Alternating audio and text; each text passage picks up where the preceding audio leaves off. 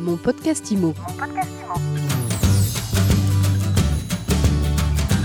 Bonjour à tous. On parle des conséquences de la crise du coronavirus, notamment sur le secteur des agences immobilières. Les agences vont-elles résister à la crise?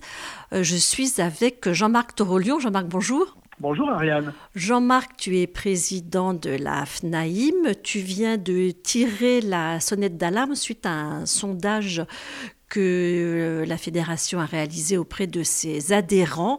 Alors qu'est-ce qu'il en ressort? Il en ressort que pour 39% d'entre eux, leur trésorerie n'excède pas 30 jours. Et quand on n'a que 30 jours de trésorerie devant soi, c'est bien peu pour à la fois résister à deux mois de confinement et à la fois et surtout euh, prévoir euh, la reprise. Et donc euh, nous avons tiré la sonnette d'alarme parce que nous avons, je crois, les moyens de faire en sorte que les choses puissent s'améliorer. Et elles peuvent s'améliorer sur deux plans. D'abord parce que l'État peut demander à ce que soit rétablie la chaîne du service public du logement, la réouverture des services de publicité foncière, la réouverture euh, des services d'urbanisme des collectivités territoriales, et puis enfin euh, le fait que euh, les études de notaire puissent elles aussi réouvrir pour dématérialiser leurs actes. Pourquoi?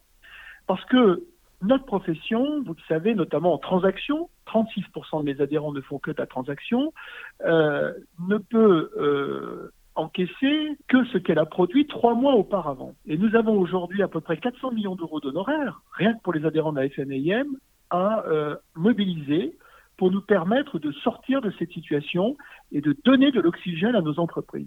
C'est ce que je demande.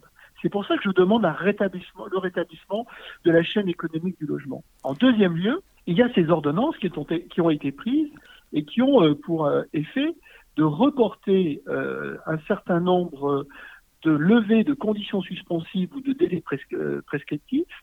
Et l'effet est redoutable parce qu'il revient à déporter en réalité la crise bien au-delà de la fin de l'urgence euh, sanitaire. Moi, ce que je demande, c'est qu'on révise ces ordonnances pour le secteur de l'immobilier, et je ne suis pas le seul parce que je sais que euh, le secteur de la production de logements neufs demande aussi cette révision, pour ne pas, euh, encore une fois, que la levée des conditions suspensives comme la levée des délais prescriptifs se fasse bien au-delà du 24 juin, ce qui aboutirait finalement à déporter la signature de nos actes au-delà du mois d'août, ce qui serait un danger mortel pour un certain nombre de nos entreprises. Donc les solutions existent.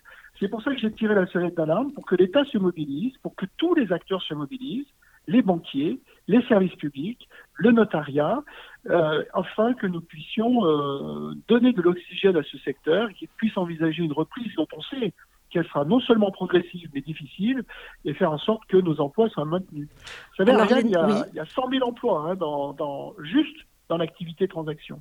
Il y a 100 000 emplois. Il y a combien d'agences immobilières aujourd'hui en France? Écoutez, il y a 27 400 entreprises là au 41 000 cartes professionnelles. On peut penser qu'en réalité, on a 20, 22 000 agences euh, actives sur le terrain. Euh, aujourd'hui, euh, ces agences, elles emploient 80 000, elles ont comme collaborateurs près de 80 000 agents commerciaux. Elles ont 145 000 salariés pour toute la branche. C'est donc considérable, pour un chiffre d'affaires global de près de 9 milliards d'euros en 2019. Moi, j'ai estimé que la Fédération nationale de l'immobilier, mes adhérents, rien qu'en transaction l'année dernière, avaient encaissé 2 milliards 400 millions d'euros d'honoraires. Et donc, euh, on voit bien que ce, premier trimestre, pour lequel on a d'ailleurs bien travaillé jusqu'au 15 mars, est nécessaire pour la trésorerie de nos entreprises indépendamment du fait, bien sûr, que des vendeurs attendent leur prix de vente, que des acquéreurs attendent de signer également. Et il faut, euh, il faut que cette chaîne se rétablisse. Alors, les agences aujourd'hui, elles sont fermées. Qu'est-ce que vous donnez, vous, euh, Jean-Marc Torolion, comme conseil aux agents immobiliers aujourd'hui pour, euh, voilà, pour traverser cette période avec le moins de secousses possible et préparer peut-être au mieux la reprise? Alors, nous avons été très clairs dès le 15 mars pour dire toutes nos 10 000 points de vente doivent fermer et ne doivent plus recevoir du public mais doivent assurer la continuité du service. Moi, ce que je constate, c'est que 90% euh, des syndics adhérents de la FNIM sont en activité et rendent le service.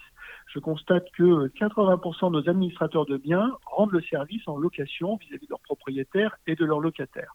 En revanche, bien évidemment, euh, les forces de vente euh, et les forces commerciales des agences sont aujourd'hui en chômage partiel. Et c'est ce qu'il faut faire.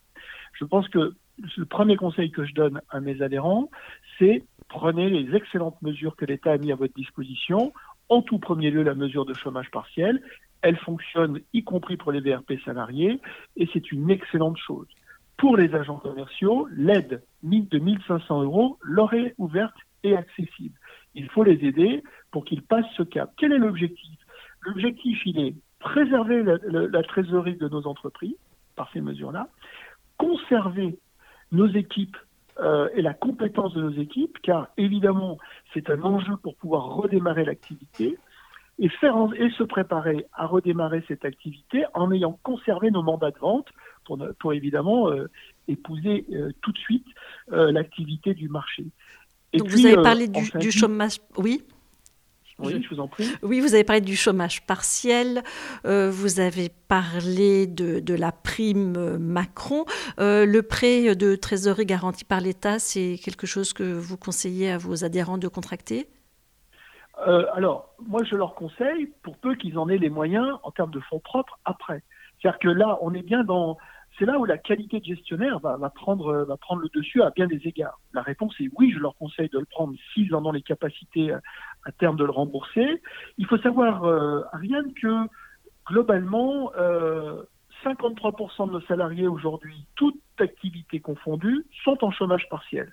72 pour, 71% de nos adhérents ont déjà mis en place le chômage partiel dans leur entreprise. Donc la réaction a été immédiate et elle a été euh, bien évidemment euh, forte puisque ça concerne déjà la moitié de nos collaborateurs. Et, mais c'est indispensable pour préserver nos entreprises, mais on ne va pas tenir indéfiniment si le confinement dure indéfiniment là-dessus. Et donc, évidemment, le prêt de trésorerie est très intéressant, mais encore une fois, ça suppose d'être un bon gestionnaire à ce moment-là pour être en capacité, en capacité de le rembourser. Moi, le conseil que je donne également à, à mes adhérents, c'est d'aller voir leur banquier parce que c'est quand tout va bien normalement qu'on doit négocier son découvert. Mais un banquier, dès lors qu'on a on fait on a de l'anticipation et qu'on a toujours été euh, un très bon gestionnaire, le soutien bancaire ne peut pas être refusé, ne doit pas être refusé. En tout cas, si s'il n'y avait pas de soutien bancaire dans nos entreprises, je demande à mes adhérents de me le faire savoir parce que je, je, réagirai. Merci beaucoup Jean-Marc Torolion. Je rappelle que vous êtes président de la FNAIM. Merci Ariane. Mon podcast IMO. Mon podcast IMO.